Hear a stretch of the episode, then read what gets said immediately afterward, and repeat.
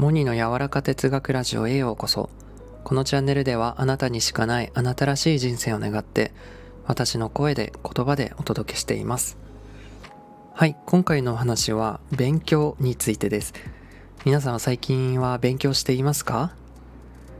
私はですね正直大人になってからの方が勉強が楽しいと感じてるんですよ。学生の頃と違ってもちろん試験もないですし誰かに評価されることもありませんよね。知的欲求のままに純粋に求めていっています。もはやそれを勉強とは呼んでいません。好きなことを知りたい。ただそれだけなんですね。私も学生の頃は試験のための勉強とか将来役に立ちそうなものを勉強という感じだったんですけどやはり勉強っていうのは将来役立つみたいなものよりも今ワクワクするかどうかっていうのが本当大切だなと感じています。まあ、別にね今は大学へ入り直さなくても自分で学ぼうとすればたくさんの情報がそして機会が手に入りますからとてもいい時代だなと思います。やっぱ大人になってから学び始めたみたいな人も多いと思うんですよ。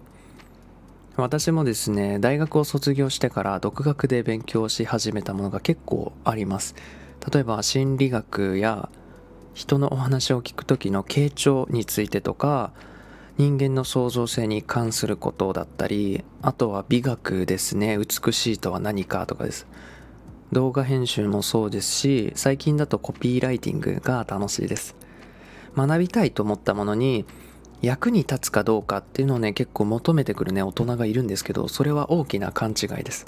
知的好奇心のままにあなたが知りたいことを心が願うままに求めていってください。きっとそれはあなたに大いに役立つでしょう。はい今回は知りたいことを知るのが勉強というお話でした。それでは皆さんいい夜を。